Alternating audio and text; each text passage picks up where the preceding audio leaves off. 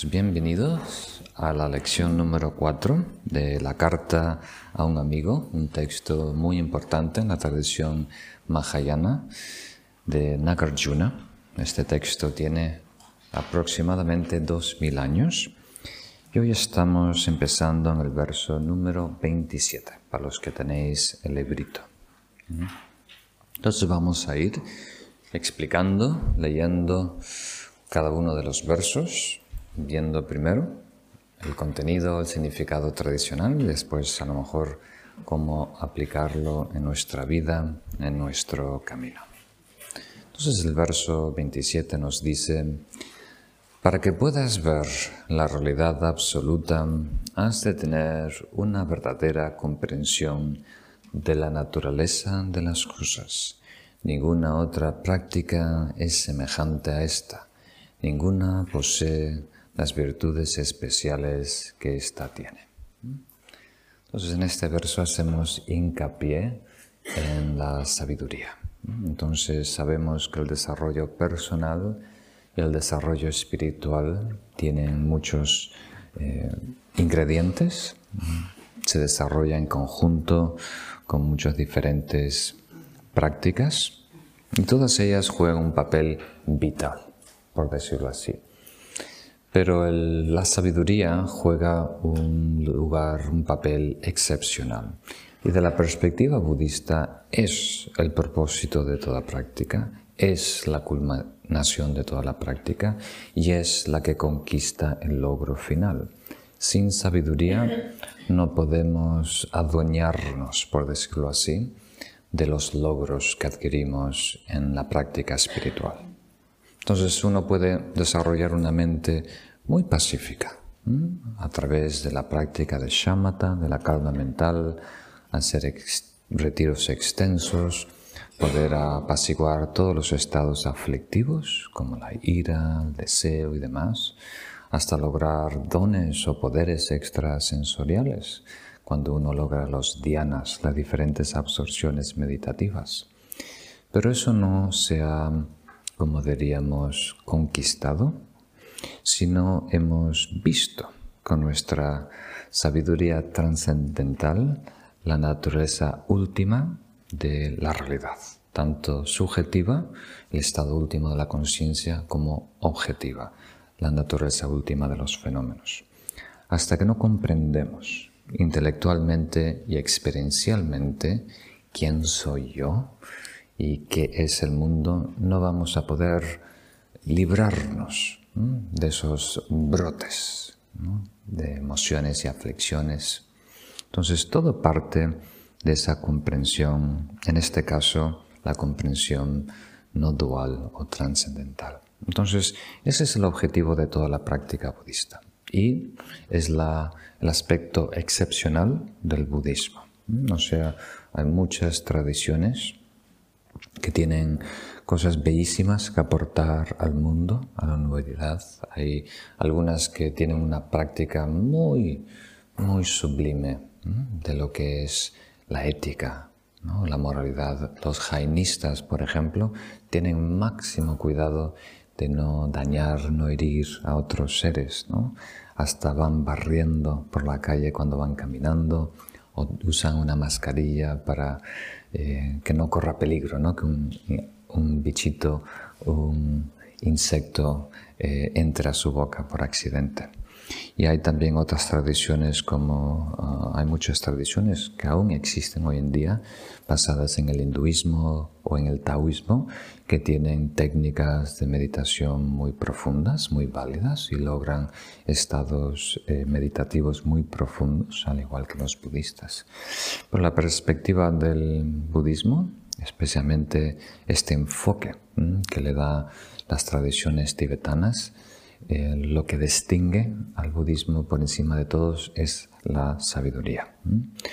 Primero, la filosofía muy precisa que describe la realidad última, pero también técnicas para desarrollar esa sabiduría.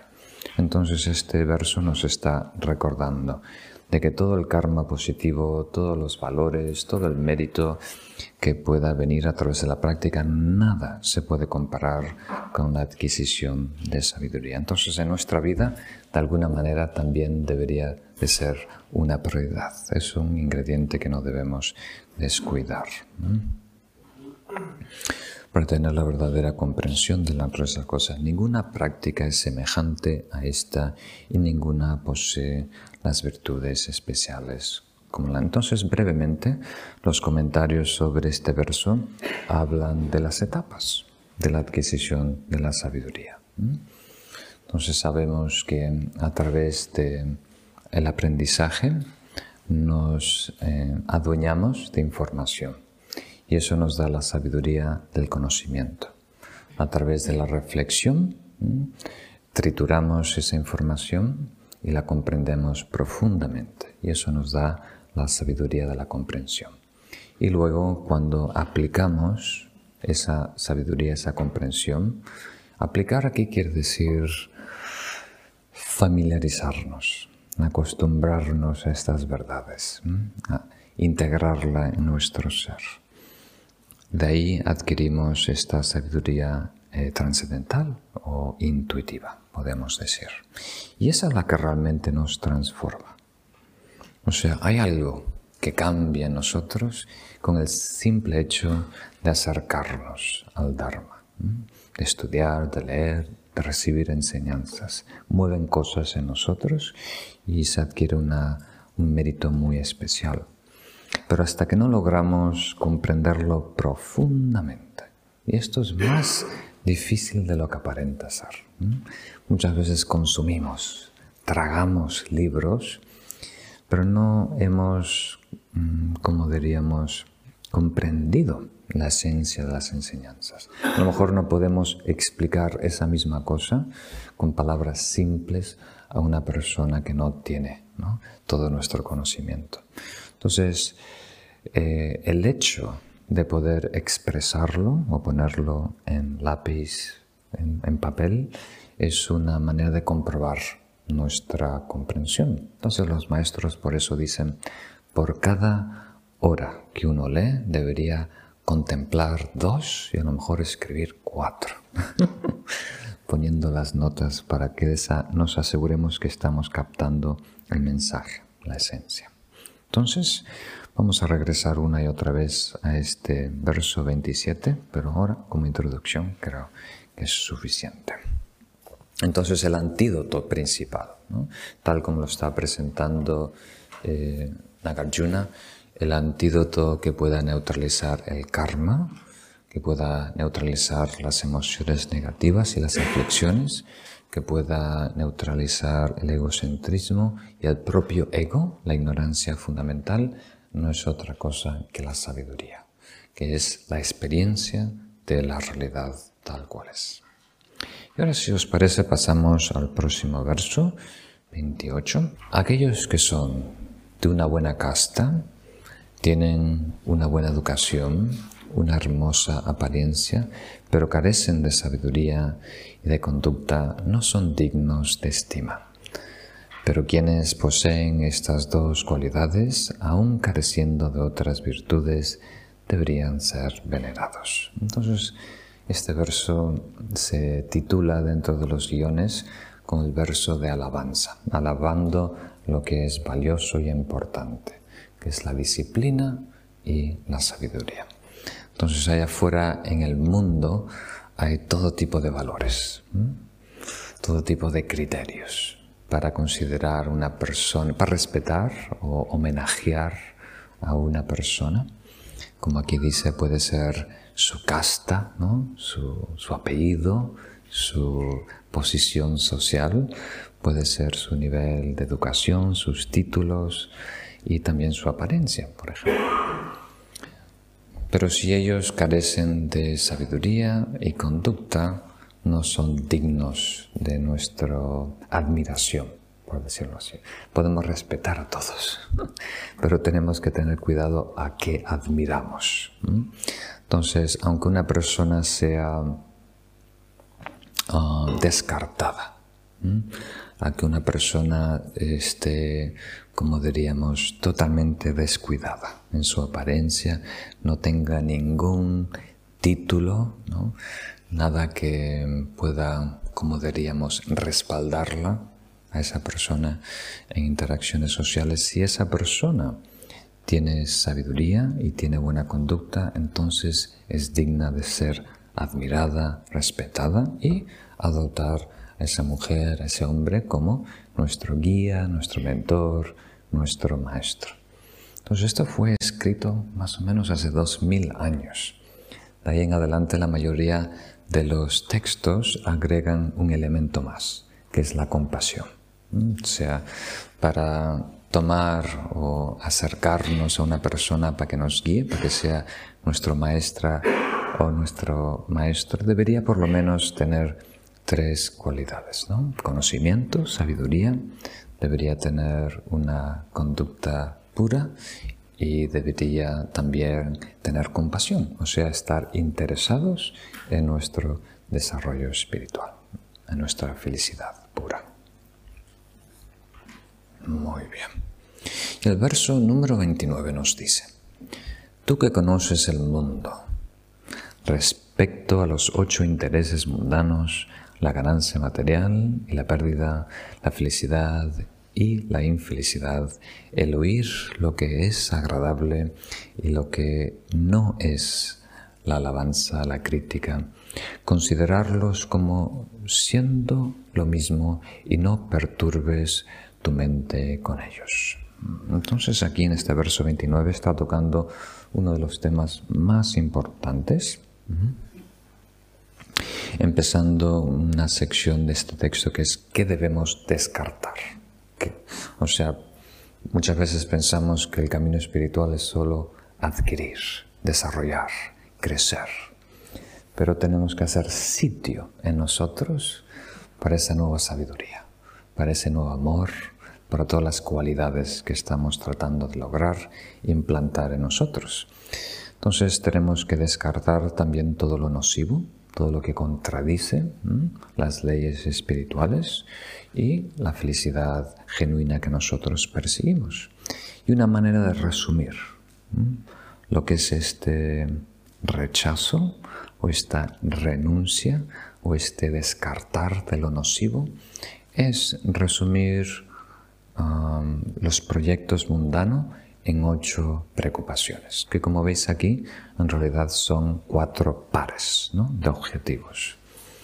Por un lado queremos eh, ganancias, adquirir bienes, y no solo materiales, también incluye adquirir ah, conocimiento, adquirir amigos, adquirir, ah, no reputación, pero adquirir todo lo que aumente nuestro ser, nuestro volumen, nuestra identidad, títulos y demás. Y pelear en contra su pérdida, en perder o compartir nuestros recursos. El segundo es felicidad e infelicidad. Muchas veces se traduce como placer y dolor, porque estamos tratando aquí de distinguir entre la felicidad mundana y la felicidad espiritual o la felicidad genuina. La felicidad fugaz del consumo, del materialismo y la felicidad genuina que es de alguna manera reconocer el gozo innato que es nuestro, que es parte de nuestra naturaleza propia. O sea, desvelar esa felicidad que tenemos hoy en día oculta, escondida dentro de nosotros. Y después eh, oír cosas agradables y, después alabanzas. O sea, los otros dos pares son casi similares. Uno es adquirir prestigio, reputación, y el otro es que las personas nos admiren, nos alaben o nos critiquen. Entonces una es fama o anonimato y el otro es alabanzas o crítica. Algunas veces algunos traductores modernos lo definen como eh, poder, poder y prestigio, los dos extremos. Entonces aquí debemos aclarar. Yo sé que muchos de vosotros habéis escuchado estas enseñanzas unas cuantas veces, algunos puede ser por primera vez. Es muy importante entender que el problema no está allá afuera. Las cosas no son malas. Los billetes de euro tampoco son malos. El oro y la plata no son malas. una botella de whisky no es mala en sí. Pero si no sabemos relacionarnos correctamente, se crea una relación tóxica de dependencia, en donde exigimos a esa persona, a ese objeto, más de lo que nos puede dar. Pedimos que nos llene, que nos satisfaga. ¿Sí es así?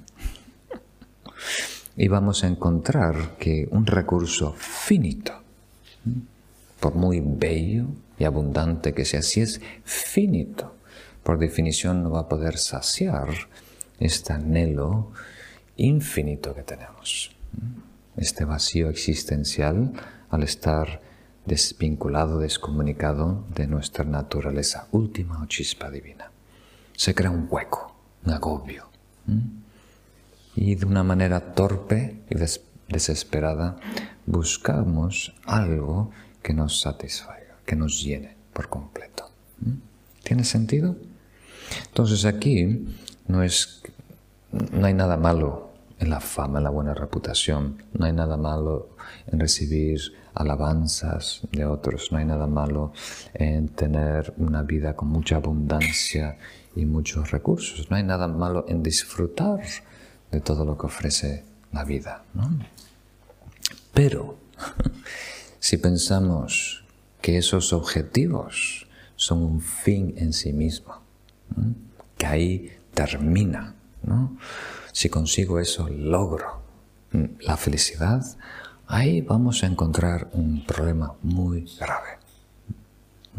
Vamos a encontrar el origen de todas nuestras aflicciones y de todo nuestro karma negativo. ¿Tiene sentido? Entonces, al tener esta inquietud, este vacío existencial, sí o sí buscamos una solución. Eso es lo que nos mueve a todos. No solo los humanos, mueve todo lo que es vida. Es el motor primario, la búsqueda de la felicidad. Por lo menos eso lo elaboramos con esas palabras. Pero lo único que estamos buscando es recuperar nuestra naturaleza, ¿verdad? Estar cómodos en nuestra propia piel. Y ahora nos sentimos incómodos cuando hay silencio. Nos sentimos incómodos cuando estamos solos. Qué raro. ¿A quién le vamos a culpar? ¿Mm? ¿A Rajoy? ¿A quién le vamos a culpar por estar incómodos en nuestra piel? Estuve en Ibiza y Ángel y Natalia me llevaron a una cárcel Allí dimos una, charla introductoria a la meditación a los prisioneros allí, que habían hombres y mujeres. Estaban un poco tímidos en hacer preguntas, ¿no? porque me imagino que no quieren aparentar o desvelar sus debilidades ¿no? ante los otros. Pero hay un chico ¿no? que fue valiente en la primera fila y a primera, creo que segunda fila, sobre su ansiedad. O sea que estaba solo, quieto, y de repente sentía ansiedad, ¿no? No podía respirar, ¿no? Se sentía agobio. Entonces, eso nos pasa a todos. Personas que tienen que enfrentar situaciones más difíciles, personas que han sido abusadas en su niñez, personas que a lo mejor están en una cárcel, naturalmente tienen más ansiedad. Pero todos tenemos ansiedad. Y en la cárcel, en este caso es una cárcel en donde no hay prisioneros de, peligro, ¿no? como si de, de alta seguridad. Y cuando ellos se comportan mal, los ponen en aislamiento. Y es la peor tortura. No solo para ellos, a lo mejor hasta para nosotros. De estar aislados. Preferimos estar con los violadores, con los asesinos, que estar solo, tranquilo. Porque nos comen, nos torturan nuestros propios pensamientos. Las sombras ¿no? nos persiguen en nuestra mente. ¿Tiene sentido?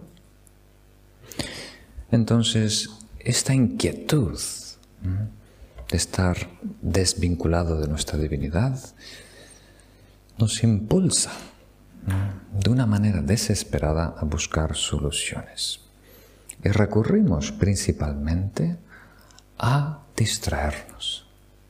¿Verdad?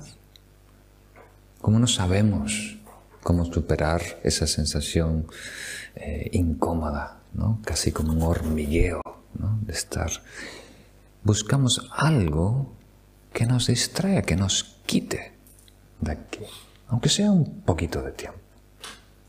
Una música linda, una vista linda, un chiste, un sabor rico. Y si no encontramos algo dulce y agradable en que distraernos, elegimos algo que nos duela, porque preferimos doler que sentir vivir esta soledad, este silencio, esta, este agobio. Entonces el ejemplo que yo doy, ¿no? Cuando somos pequeñitos y tenemos los dientes de leche que se están moviendo, aunque te duele, juegas con tu lengua con el diente. Y si no tienes un diente, una muela o algo que apretar, entonces revisitas una historia amarga, ¿no? Y la das vuelta en tu cabeza, la masticas una y otra vez, te entretienes torturándote con esa tragedia que ha pasado, reviviéndola una y otra vez. ¿Tiene sentido? Entonces, al no saber, ¿no?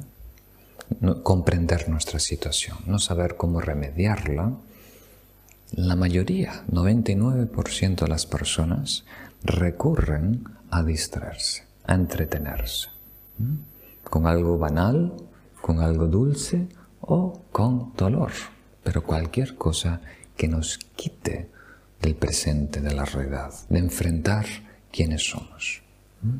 ¿Tiene sentido? Entonces eso nos dice mucho y podemos utilizar esos parámetros como una medida de nuestro desarrollo espiritual. ¿Cuánto tiempo puedes estar solo sin torturarte? ¿Mm? Eso es una medida de nuestro desarrollo espiritual. ¿Cuánto tiempo puedes mantener un estado de ánimo feliz, independiente de los altibajos de la vida? ¿Tiene sentido? Entonces, cuando los, y lo vamos a tocar en los próximos versos, a lo mejor me estoy adelantando, pero para que la enseñanza tenga continuidad, cuando los grandes maestros yogis, seres realizados, yoginis, hablan, hablan de su experiencia, de su felicidad, del gozo que descubren cuando se funden con su naturaleza última, usan una palabra muy rara, paz. Mm, estoy en paz. Y esta palabra paz tenemos que comprenderla.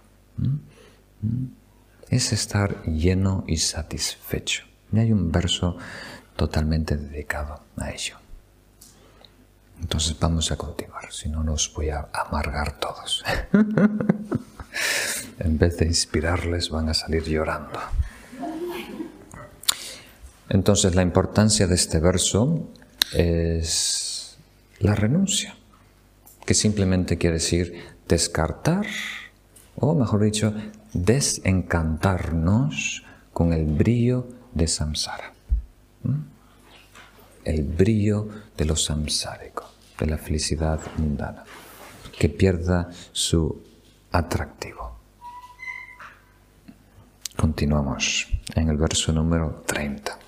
No hagas el mal, ni siquiera por salvar a los brahmines, a los monjes, a los dioses, o a un huésped, o a tu padre, o a tu madre, a tu hijo, a tu reina, a tu séquito, porque la maduración de caer en el infierno solo será para ti. Entonces, aquí Nagarjuna nos recuerda que hay que tener mucho cuidado en cómo respetamos la realidad, las leyes espirituales, y no causar daño, no robar, no herir, no atacar, para proteger a alguien. Puede ser un ser espiritual, los brahmanes, puede ser un monje, un mendicante, un ser sublime, hasta un familiar tuyo o tu reina. Porque aquí Nagarjuna está hablando con el rey, ¿no? tu reina y séquito. Porque el karma de cada quien es solo suyo. O sea, nuestras acciones tienen repercusiones personales. Entonces, nosotros somos responsables de todo lo que pensamos, de todo lo que decimos y de todo lo que hacemos. Nadie más. Entonces tenemos que adueñarnos o asumir esa responsabilidad. Todo lo que va a pasar en mi vida depende de lo que yo haga, de lo que yo diga y de lo que yo piense. Porque fácilmente podemos caer en tramas. Ocurre mucho en la política. Tramas, eh, podemos caer en tramas y arruinarnos personalmente. La próxima es, aunque el verso 31, aunque cometer acciones erróneas y malvadas pueda no cortar al instante, como hace una espada, cuando llegue la muerte, estos actos malvados se verán y su fruto será entonces manifiesto. Este es el gran reto. La dificultad de em, comprender la relación entre la causa y el efecto, por la distancia en el tiempo. Entonces, por la distancia, por el tiempo que toma madurar una acción kármica y manifestarse de una manera tangible, muchas veces no vemos, no valoramos esa relación. ¿Tiene sentido? Entonces aquí nos está invitando Nagarjuna a reflexionar sobre la ley del karma, asegurándonos que toda acción negativa sí o sí va a tener una consecuencia negativa, dolorosa. Toda acción positiva sí o sí va a tener una acción, un, resultado positivo y de placer. O sea, tenemos que contemplar sobre la consistencia, se diría, de la ley del karma, la veracidad. Y esto es algo muy importante, porque cuando sostenemos en nuestra mano algo que es inmediatamente obvio, ¿no? como algo que está caliente. Algo como si dejamos un hierro en las brasas y después alguien te lo lanza. La mano no lo toleras ni un minisegundo. Apenas sientas el dolor, lo sueltas. Pero muchas veces sostenemos en nuestras manos cosas aún más peligrosas porque no sentimos el calor inmediatamente. Entonces hay que darnos cuenta que aunque por los guantes del tiempo que tenemos y no sentimos ese ardor igual está emitiendo. Un ejemplo es la radiación. Yo tomé una clase en Estados Unidos sobre eh, la radiación nuclear, ¿no? y explicaban eh, los accidentes nucleares, las bombas atómicas. Y al principio, en los años 40 y 50, cuando se desconocía, el fenómeno en Estados Unidos, explotaban bombas ¿no?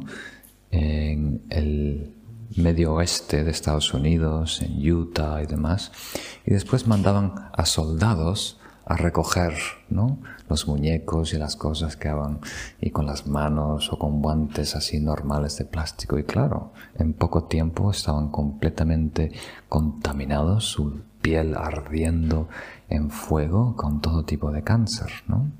Entonces muchas veces hay algo tan tóxico, pero no lo percibimos en el instante y por lo tanto descuidamos ¿no? el peligro que es ese estado mental como la ira, hablar de otra gente que no está presente, dañar y calcular y tener venganza sobre otro. Eso es muy dañino. El próximo verso, el 32. El Buda enseñó que la fe, la conducta, la generosidad, el aprender, el sentido de vergüenza y el de la decencia y la sabiduría son las siete riquezas inmaculadas. Entiende que las riquezas comunes carecen de valor. Entonces, inmaculadas aquí quiere decir de la perspectiva de un ser iluminado, de un arya, de un ser noble. Y creo que todo es bastante claro, ¿no? El beneficio que tiene la fe, la conducta, la generosidad, el aprendizaje o el conocimiento. A lo mejor el que es un poco confuso es el quinto y el sexto, la vergüenza y la decencia. Entonces en el budismo se distingue dos estados mentales. Muchas veces los dos le llaman vergüenza, pero son un poquito diferentes. Una es eh, concienciación, vergüenza en el sentido de que no queremos ofender a otros con nuestra conducta. Y la otra tipo de vergüenza, o aquí llama decencia, es no queremos contradecir nuestros propios ideales. ¿Tiene sentido? Entonces, en eh, un tipo de vergüenza tú no te permites actuar o pensar de una manera baja porque tus principios no te lo permiten. Te da vergüenza solo pensar de eso. y lo otro es una vergüenza más pública, más social, de no querer herir las sensibilidades de otras personas.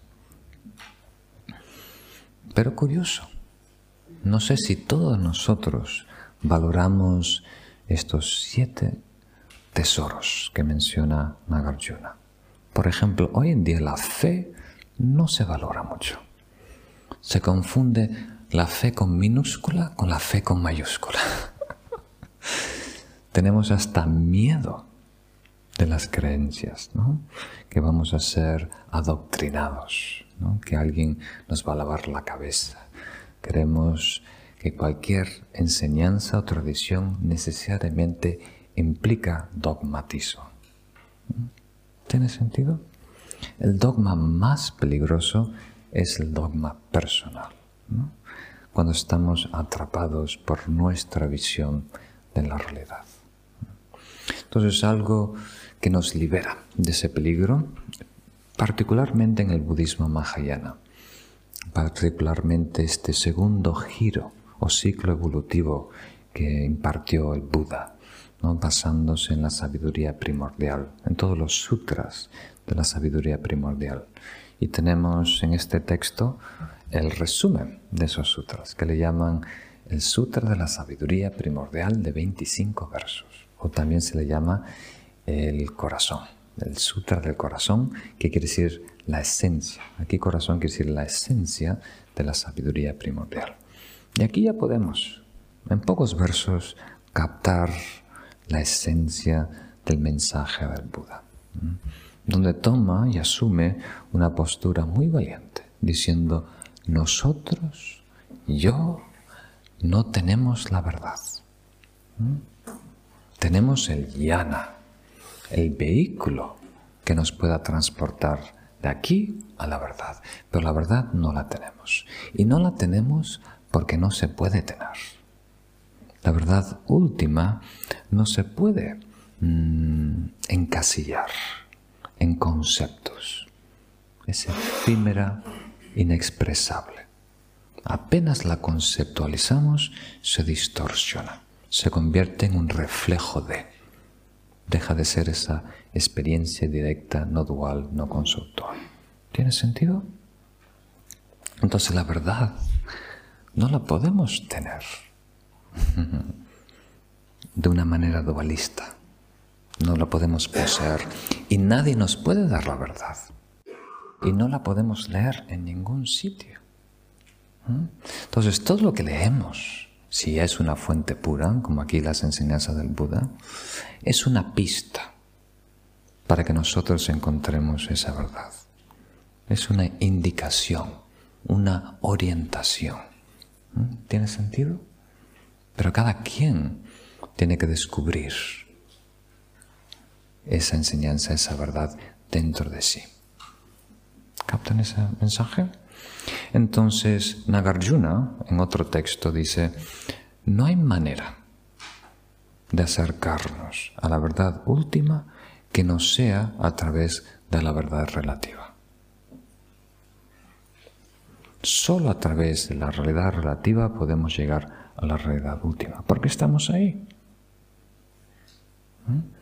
Entonces, a través de los conceptos, a través de la filosofía, a través de las ideas, podemos superar y trascender los conceptos, las ideas y la filosofía. ¿Mm? ¿Tiene sentido? Somos complicados. y para neutralizar esa complicación necesitamos una perspectiva profunda y clara para llegar otra vez a la simpleza. Entonces, la fe es muy importante, es el puente. El puente que nos lleva de la pista a la experiencia. Sin esa confianza no emprendemos el viaje. Entonces, no podemos probar esa verdad última antes de empezar el viaje. Al principio solo vamos a ver una pista, una indicación. Entonces, fe en este caso quiere decir la confianza que nace de, de una afinidad natural, del mérito, la confianza que nace de nuestro potencial, confianza en nuestro potencial, y después la confianza última, absoluta después de la experiencia. ¿Tiene sentido? Entonces, hay cierta confianza que ya tenemos. Una afinidad, una atracción, una curiosidad al camino espiritual. No la tienen todas las personas, solo cuando hay un cierto despertar de conciencia. Hay cierta cercanía, atracción, apertura, por decirlo así.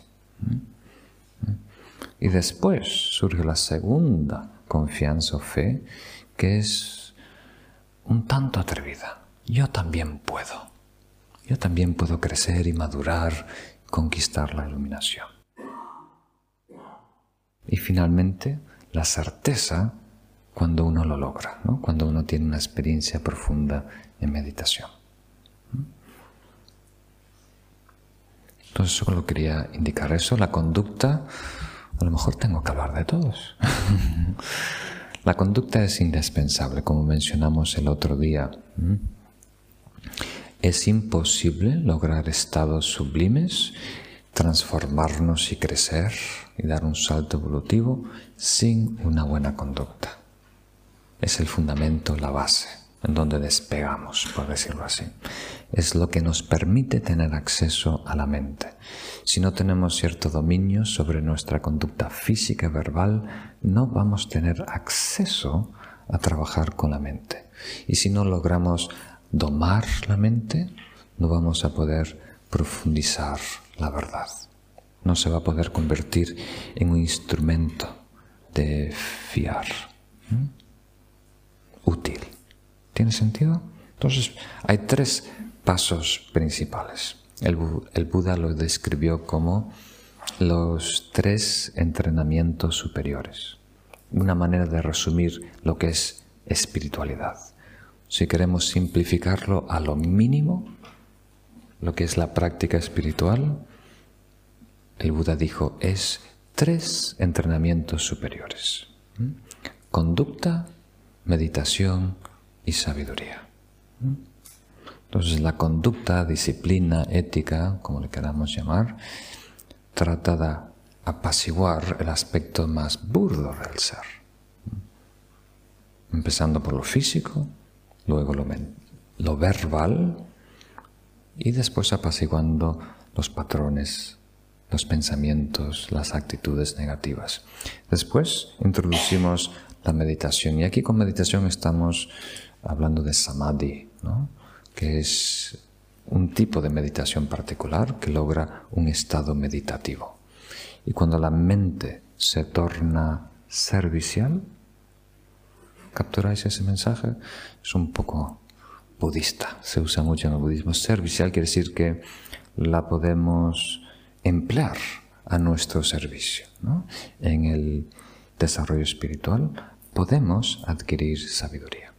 Entonces, primero conducta y disciplina, luego eh, dominio, maestría sobre la mente y finalmente sabiduría. Ese es simplemente los tres ingredientes indispensables del camino espiritual. La generosidad, ¿por qué? La generosidad es muy importante, tiene dos funciones principales. Una, empieza a disolver los apegos, que no solo es la fuente de los miedos, sino de la ira, de la mala conducta, de las distracciones en meditación. Y por otro lado, no solo nos ayuda a eliminar los apegos, sino nos ayuda a adquirir mérito, que es indispensable para lograr sabiduría. Y como dijimos antes, un ejemplo muy breve, la generosidad, dijimos hace dos semanas, nos acerca a un aspecto de la verdad. La persona siendo generoso, practicando la generosidad sin darse cuenta, está armonizándose con un aspecto de la verdad última, que es el movimiento, el cambio, la transitoriedad o la impermanencia. Entonces una persona generosa, sin darse cuenta, mm, crece en resiliencia, crece en la fortaleza necesaria para tolerar un cambio brusco en su vida y poder gestionarlo y aceptarlo, porque ya lo está viviendo con la generosidad. Muy bien. Y nos queda el aprendizaje, que ya lo mencionamos, es muy importante para reflexionar y para la meditación, y las dos vergüenzas y la sabiduría. Y las otras riquezas se consiguen en la medida que son necesarias. O sea, si tienes que pagar impuestos, necesitas tanto dinero. Si tienes que ir al médico, necesitas tanto dinero. Si quieres jubilarte y te quedan 20 años de vida, necesitas tanto dinero para navegarte en el mundo. Lo suficiente para coexistir. Después el próximo, verso 33, jugar a los dados, buscar espectáculos y diversión, la pereza, frecuentar malas compañías, los intoxicantes y el deambular por las noches, estos seis te llevarán a renacer a los reinos inferiores y también dañarán tu buen nombre, reputación, por lo tanto abandona estos seis. Entonces aquí Nagarjuna está dando consejos al rey. Si quieres tener buena reputación, aunque no había Facebook en ese entonces, hay que tener cuidado. No, los dados me imagino que quiere decir todo lo que es apuestas, juego, eh, espectáculos, diversión, la pereza en general, frecuentar Nada de esto es explícitamente malo, explícitamente negativo. ¿Captan la idea? Pero participando, ¿no? Es raro salir sin un rasguño, ¿no? O sea, una persona que camina las noches, ¿no? Una persona sana, sin querer molestar o dañar caminando a las 3 de la madrugada, 4 de la madrugada, va a encontrar problemas. Tarde o temprano va a encontrar problemas y conflictos. Una persona que juega. Yo me acuerdo una vez fui a, a Las Vegas, a una feria con una compañía donde estaba trabajando y me senté a una mesa de, no sé qué era, creo que era Blackjack, un juego como el 21, ¿no? Esto es antes de ser monje. hace, muchos años, ¿no? Entonces, es mi única oportunidad de Las Vegas, entonces dije, bueno, ya que estoy aquí en Las Vegas, voy a jugar 20 euros, 30 euros en esta mesa de Blackjack. Y lo que me sorprendió es que todas las personas ahí sentadas eran buenísimas. No jugando, pero sino personas bondadosas. ¿no? No solo amables que te saludan, sino personas que se notaban en el tiempo que estaba ahí, que personas muy sanas, eh, personas buenas, personas interesadas en mejorar el mundo, ¿no? Pero muchas. Solo estuve, se me fue el dinero muy rápido. Solo estuve ahí media hora, ¿no? Y después tuve que regresar a la feria.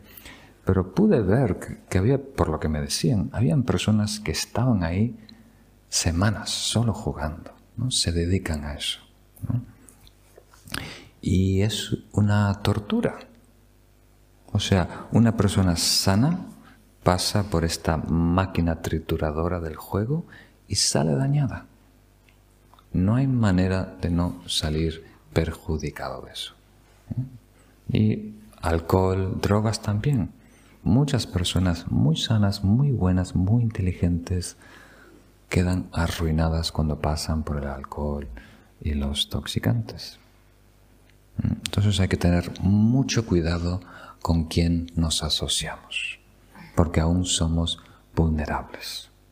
Cuando logremos cierta maestría, ciertos logros espirituales, ahí sí, en cualquier sitio, con cualquier persona, brillamos como un sol.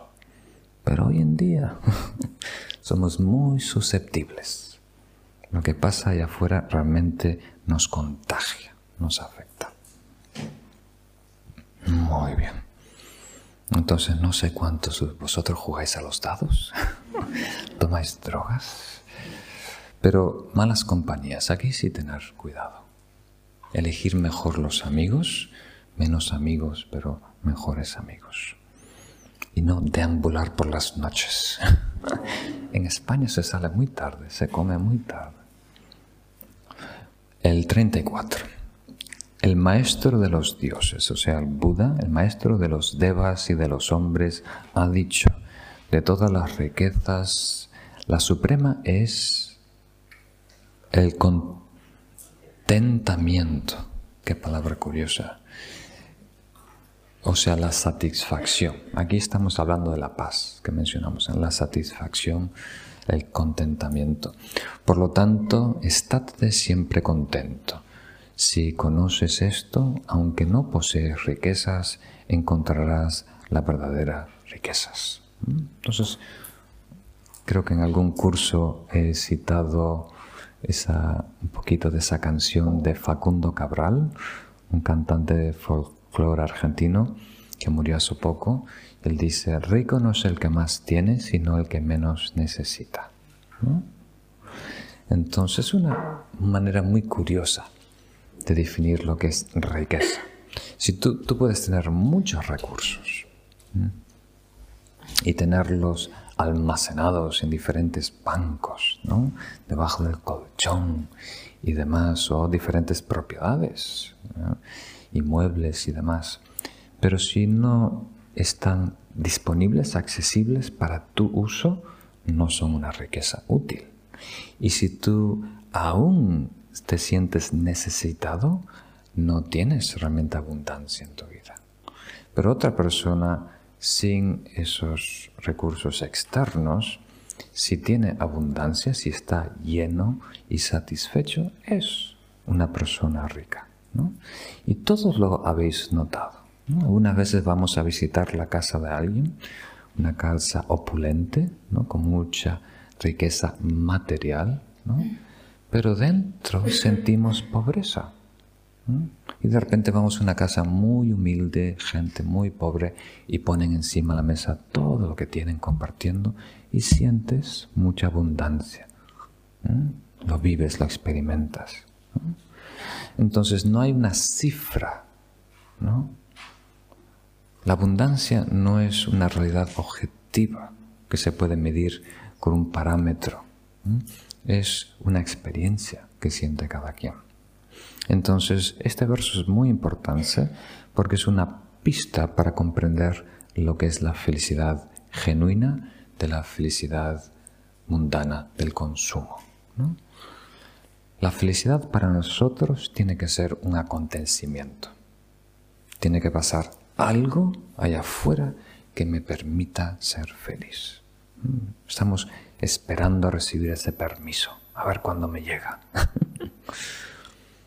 Y la felicidad que describen estos grandes, eh, el propio Buda en este caso, es estar satisfecho, no tener deseo de nada, estar lleno. ¿Mm? Entonces vamos a descubrir que la verdadera felicidad viene cuando quitamos lo que estorba. Cuando cargamos egocentrismo, cuando cargamos aflicciones como el deseo, el apego y demás, hay una falsa ¿eh? noción de necesitar algo, que nos falta algo, que estamos incompletos. Es curioso. Tenemos más, egocentrismo, aflicciones, conceptos, y eso nos da la idea de que necesitamos aún más para estar completos. Entonces esto es antiintuitivo. Y si tenemos menos, si quitamos del medio conceptos erróneos, si quitamos del medio patrones y estados aflictivos, vamos a descubrir que necesitamos menos aún. ¿Ah? Muy curioso cómo funciona. Entonces tenemos que entrenarnos. Porque estas dos cosas es a la vez un resultado ¿no? de haberse entrenado, de haber recuperado esta naturaleza última, el gozo innato dentro de, nuestro corazón que reportan los grandes místicos, como los grandes eh, santos católicos, cuando entran en comunión con lo divino, hay un gozo, hay un éxtasis que no se puede comparar con la felicidad carnal. O sea, es un resultado, esta satisfacción completa. ¿no? Pero también es un camino. ¿Captan la idea? Cuando Gandhi dijo, paz es el camino a la paz. ¿Captan la idea? O sea, la satisfacción es el camino a la satisfacción. Entonces, en la medida que nos entrenamos, nos habituamos, nos acostumbramos a estar llenos, cómodos, sin que nada pase, sin que nada surja, sin estar estimulado. Vamos a necesitar menos, depender menos. Muy bien. Tenemos tiempo para algunos versos más. El verso número 35. Buen señor, le dice Nagarjuna al rey, aquellos que tienen muchas posesiones también tienen muchos problemas. Es que no es el caso de quienes tienen pocos deseos. Cuantas más joyas lleva el señor de los nagas, el rey de los nagas en su cabeza, mayor es su dolor de cabeza y mayores son sus preocupaciones. ¿Mm?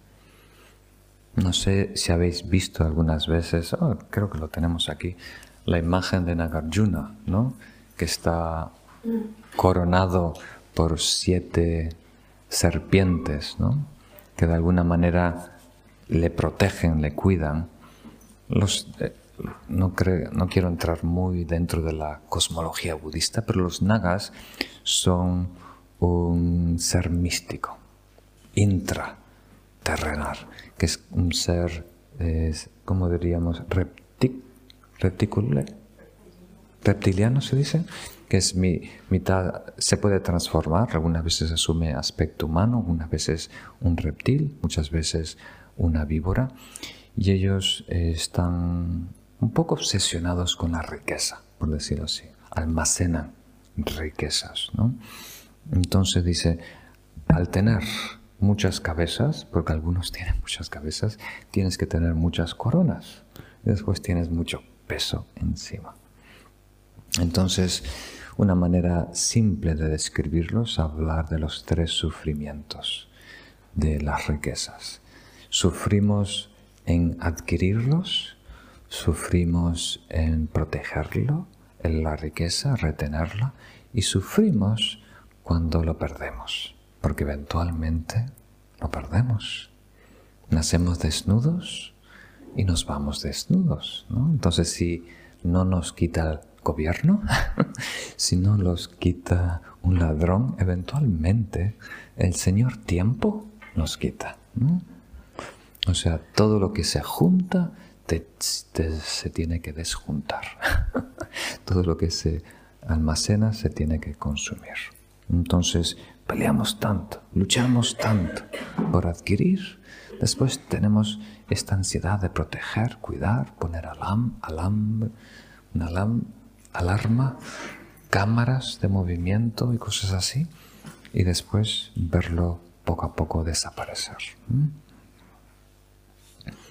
Yo creo que lo que más duele a las personas, por lo que he escuchado, es eh, una persona que ha luchado mucho en su vida para lograr cierta, como diríamos, seguridad económica y después sus hijos nacen en esa cuna de comodidad y empiezan a desperdiciar despilfarrar, ¿no? Eso, eso duele tanto a las personas que han trabajado, luchado, ahorrado todos los eh, pesetas duros, víntenes. Muy bien. El verso número 36. Evita estos tres tipos de esposas. Oh, oh, que estamos entrando en terreno peligroso. Aquí otra vez estamos hablando de pareja, ¿no? En el caso está hablando a un rey hace dos mil años. ¿A quién como una asesina está de acuerdo con tus enemigos? ¿A quién como una baronesa trate a su marido con desprecio? ¿A quién como una ladrona robe incluso cosas insignificantes?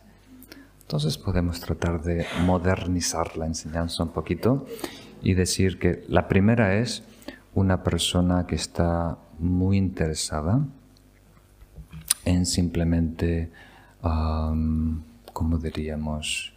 Ah, que una persona que no es leal. Entonces, cuando buscamos un amigo o una pareja, tenemos que buscar a alguien que no sea desleal, la segunda, por ejemplo, alguien que no sea autoritario, que quiera mandar, gobernar sobre nosotros.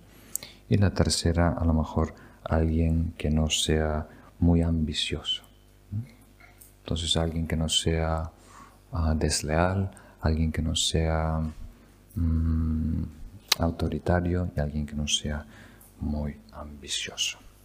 Y el, el 37, aún más peligroso, pero a la que come, a la que como una hermana te sigue, como una amiga, debería ser la traducción, como una amiga te muestra su afecto, o como una madre solo desea tu bien, o que es obediente como una doncella, esta ha de ser honrada como una diosa familiar.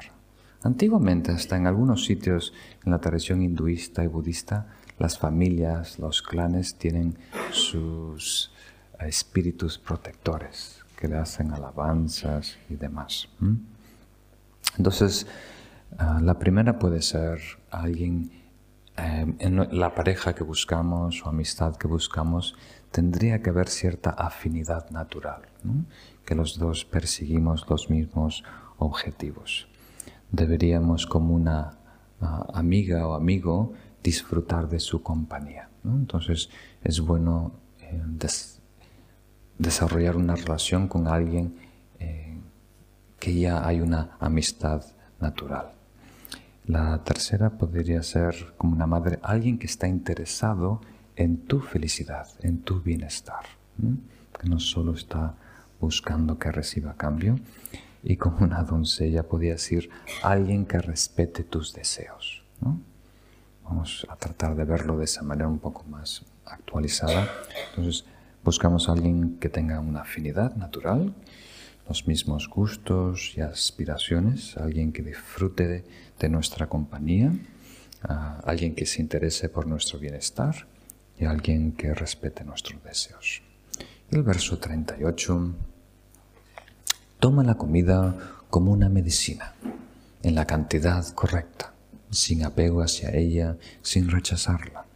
No comas por vanidad, ni como ostentación, ni tampoco como obsesión por la salud.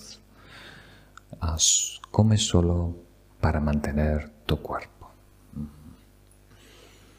Entonces, a lo mejor la traducción puede ser un poco engañosa. Esta cuarta línea cuando dice ni tampoco con obsesión por tu salud, quiere decir por tu apariencia física, tu fortaleza y demás. Entonces esto es interesante porque las personas que están realmente interesadas en su desarrollo espiritual muchas veces cuidan ¿no? en sus relaciones, su comportamiento físico, su manera de hablar, eh, hasta eh, cómo invierten sus recursos, pero muchas veces no cuidamos lo que comemos. Es como aparte del desarrollo espiritual. Y aquí Nagarjuna dice, es muy importante que eso también se atienda, que eso también sea parte de nuestra práctica espiritual. Entonces, tener una relación sana con la comida, que no se convierta en una fuente de aflicciones, de crear dependencias, de crear apegos, de crear adicciones o traumas psicológicos también. ¿Tiene sentido? Entonces tenemos que comer simplemente para mantener el cuerpo sano. Eso es todo. ¿Sí? ¿Captan esa idea? Es difícil vender esa idea en España. Cuando hay tanto hincapié en comer bien, en beber bien, en menús de degustación.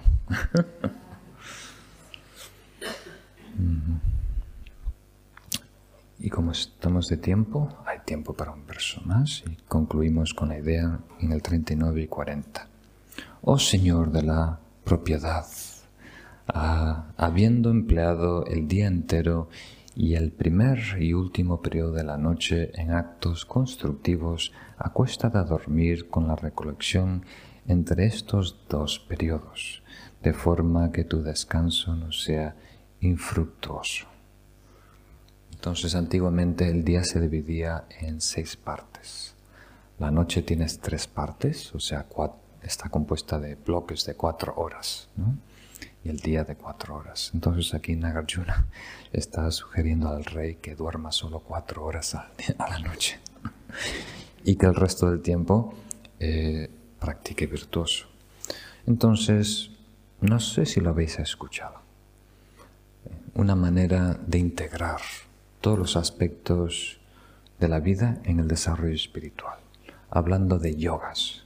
En el budismo tibetano se habla del yoga de comer, del yoga de dormir, del yoga de soñar, del yoga de ducharse, del yoga de tomar. Todo se puede convertir en un yoga, una disciplina espiritual, una manera de entrenarnos y acercarnos a lo divino. Entonces aquí Nagarjuna sugiere que para que ese tiempo donde dormimos no sea nulo, que tenga cierto beneficio espiritual, deberíamos antes de acostarnos desarrollar una aspiración pura, diciendo, em, inspirado por el bodhicitta, la búsqueda de la iluminación perfecta de todos los seres, voy a descansar el cuerpo para recuperar la vitalidad y despertar como un pescado sale del agua. ¿Habéis escuchado? Despertar espontáneamente para eh, beneficiar a los seres. Entonces con esa actitud nos acostamos y ese periodo tiene sentido. Produce karma espiritual, agregándole esta aspiración noble y altruista. Y por último, verso 40, que a lo mejor es el más importante de los que tocamos. Medita constantemente y perfectamente en el amor, la compasión, la alegría y la ecuanimidad, aun cuando no alcances el estado más elevado, al menos obtendrás el gozo del reino de Brahma. Entonces aquí Nagarjuna está sugiriendo de meditar en los cuatro inconmensurables, que son cuatro aspectos del amor, que se practican de una manera gradual para desarrollar cada uno de estos aspectos. Es una práctica muy profunda que requiere una explicación detallada. Podríamos invertir varios días, varias semanas en solo este tema y lo veremos en detalle en el futuro. Hay algunos cursos que están dedicados solo en la práctica del amor, cómo desarrollar altruismo. Es un beneficio enorme, no solo como práctica espiritual, sino que consigue cosas aquí, hoy en día. Empezando por nuestra salud física, nuestra salud mental. También ayuda a tener mucha abundancia en nuestra vida como práctica espiritual.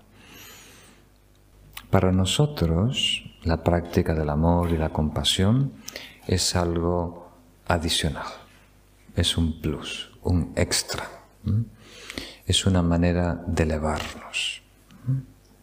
¿Tiene sentido? Pero en realidad lo que estamos haciendo es con la práctica consciente, con esta iniciativa de atender y preocuparnos por los demás, estamos tratando de anular o neutralizar una distorsión que cargamos, que es el egocentrismo. Es una noción que nosotros valemos más que los demás, somos más importantes, más merecedores. Es una, como diríamos, distorsión emocional, producida por el ego. Entonces, una vez que sentimos que somos ajenos, diferentes, independientes y eternos, no hay otra cosa que cuidar y mantener ese, ¿qué palabra mala podemos usar? Ese muñeco. En Valencia, ¿cómo son? ¿Eh? Ninot. Oh, ninot. Entonces, el aura, ¿no? la atmósfera del ego es este egocentrismo, esta distorsión que nos eleva por encima de los demás y nos lleva a preocuparnos de una manera obsesiva y exagerada por nuestro bienestar, descartando los intereses de los demás. Mm, es una distorsión ah, muy obvia. Mm. Y esto esta distorsión es la que nos hace tan reactivos. De ahí en adelante, si hay algo brillante, a por ello. ¿no? Luchamos a poseerlo y conquistarlo y quitárselo de los de otros. ¿Tiene sentido? Eso produce el deseo, el aferramiento, eso produce el rechazo y la aversión. Todo parte de este egocentrismo. Entonces, tiene beneficio para los, los dos lados. Porque el egocentrismo está justo en el medio. ¿no? Podemos hasta verlo vertical. Del egocentrismo salen las aflicciones, las emociones negativas. Entonces, si anulas el egocentrismo, anulas la raíz de todas las e-, emociones negativas. Pero también funciona para el otro lado porque el egocentrismo es la atmósfera o la armadura del ego, lo está protegiendo.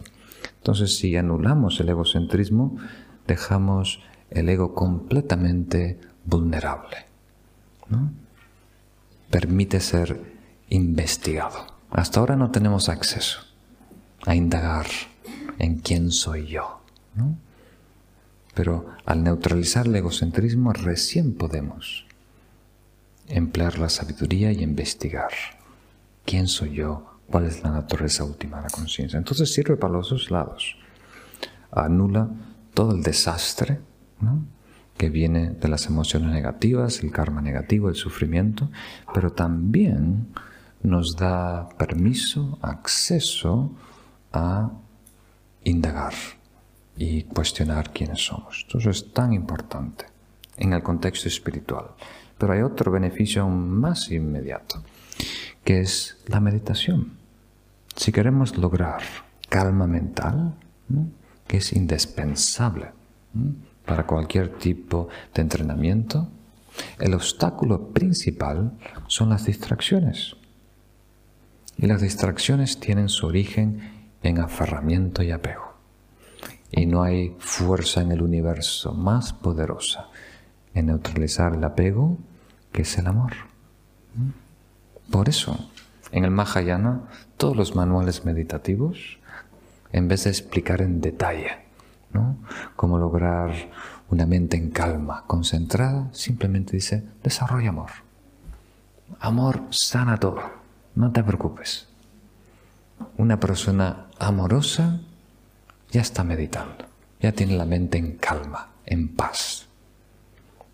Entonces tenemos menos pensamientos, los pensamientos eh, producen menos reacciones emocionales, esas emociones tienen menos fuerza y duran, el brote, el episodio dura menos con el amor. ¿Mm? Entonces, ventaja por todos lados. Estoy tratando de vender el amor. Qué malo. Entonces, aquí los cuatro inmensurables son infinitos, inmensurables, porque se enfocan en un número infinito de seres. ¿Mm? ¿Tiene sentido? Y también porque el estado en sí es infinito. ¿Mm? Desde el punto de vista mahayana, está acompañado de la sabiduría trascendental. Entonces, para terminar la idea de los cuatro inmensurables, estamos hablando de un estado de altruismo que se manifiesta de diferentes formas, depende con quién se relaciona. Entonces, si empezamos con las personas neutrales, las personas que no están en un estado agudo de sufrimiento, o deleitándose en el placer hedónico, una persona común y corriente, en estado neutral, el amor, el altruismo más puro, se manifiesta como bondad. Un amor bondadoso que desee que esa persona salga, supere su estado de mediocridad y logre felicidad pura, sublime, sostenible. Entonces, el primer aspecto que podemos decir, más accesible, es el deseo de que otros sean felices, el amor bondadoso, enfocándose en seres neutrales. Y después nos enfocamos en las personas o los seres que están por esa etapa aguda, sufriendo, padeciendo. Y ahí el altruismo se manifiesta como el amor compasivo, el deseo de aliviar, de quitar ese dolor y todas las causas de ese dolor. Aún más importante las causas que enfocarnos en su situación inmediata.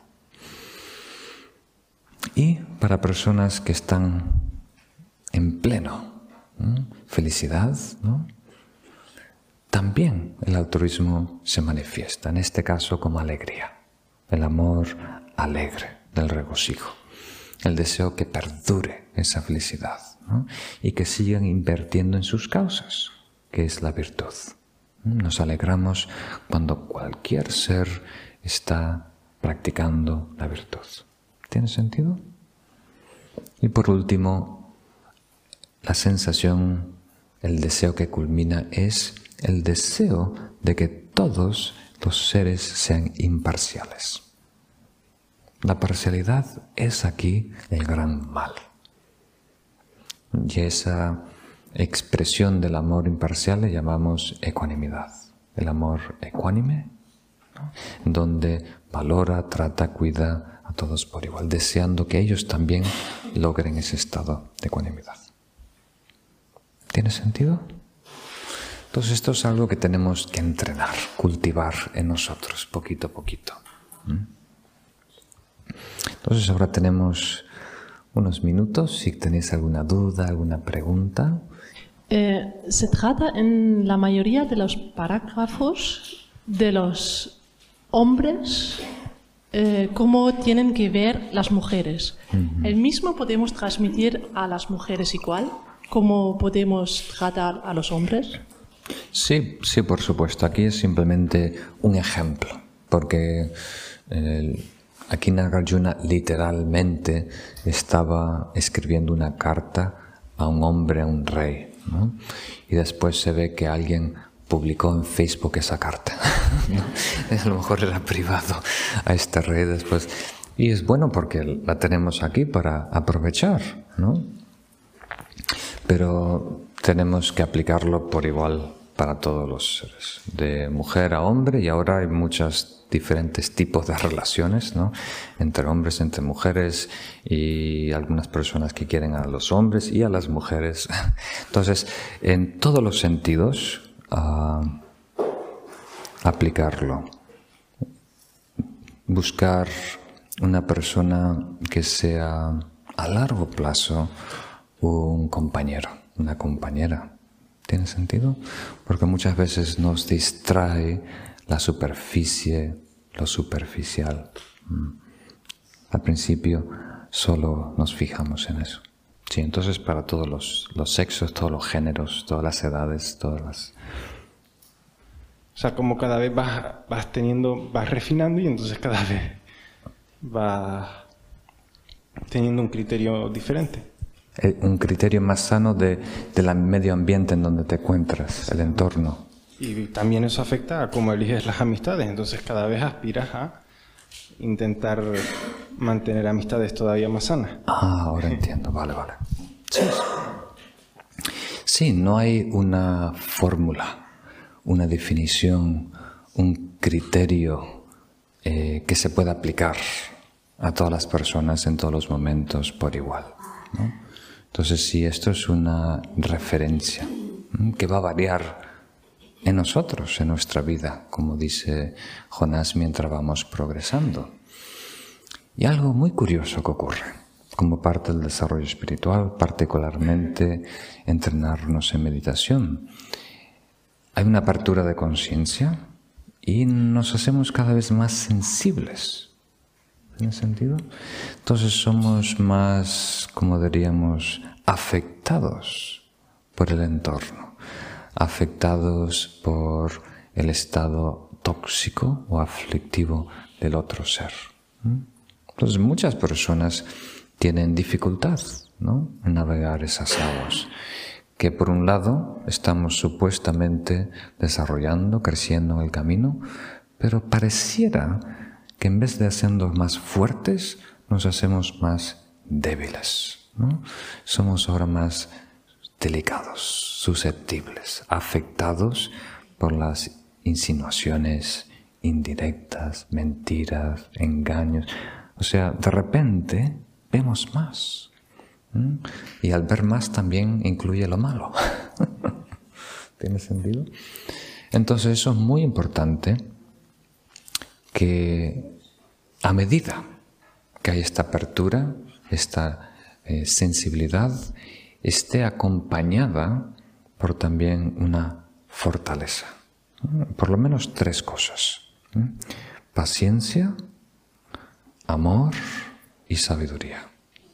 Porque si solo progresamos eh, aumentando la agudez, la lucidez, la claridad de la mente y no desarrollamos simultáneamente estabilidad meditativa, Eso es en el contexto de shamatha. Sabéis que hay estos dos aspectos, ¿no? Lucidez y, y estabilidad. Si solo aumenta el aspecto de lucidez, de claridad, de percepción y no de estabilidad meditativa, vamos a sentirnos, ¿cómo se dice?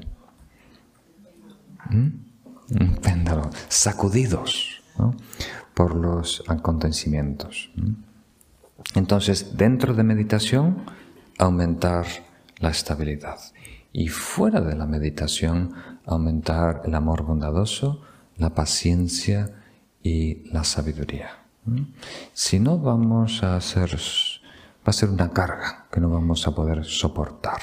Y es muy común, le pasa a muchas personas. Entonces, todos vamos a pasar por un periodo de, delicado donde tenemos que tener un sumo cuidado de nuestro entorno. ¿Tiene sentido? Todas las personas que tienen un jardín, viñas con uvas o árboles eh, fruteros y demás, frutales, hay un periodo en donde la flor está saliendo, ¿no? Y si ahí hay una tormenta y cae la flor, se pierde toda la cosecha. Entonces hay todo un ciclo, ¿no? donde crece el árbol, crecen las hojas, eh, sale la flor, crece el fruto, el fruto nace después, hay la semilla. Pero hay un, periodo muy delicado, de mucho cuidado, que es el periodo de la flor, donde es muy frágil. En un día, unas horas, se arruina todo. Entonces nosotros también en nuestro desarrollo espiritual pasamos por ese periodo delicado de la flor, donde somos fácilmente marchitados. Entonces ahí tenemos que tener mucho cuidado y protegernos de personas agresivas, nocivas, tóxicas, y estar en un ambiente recogido, silencio, armonioso, hasta fortalecernos dentro. ¿Tiene sentido? Y nos fortalecemos con esas eh, cuatro cosas que mencioné antes. Dentro de la meditación, estabilidad meditativa y fuera las otras cualidades de empatía, ¿no? O sea, preocuparnos por los demás y no ser tan reactivos.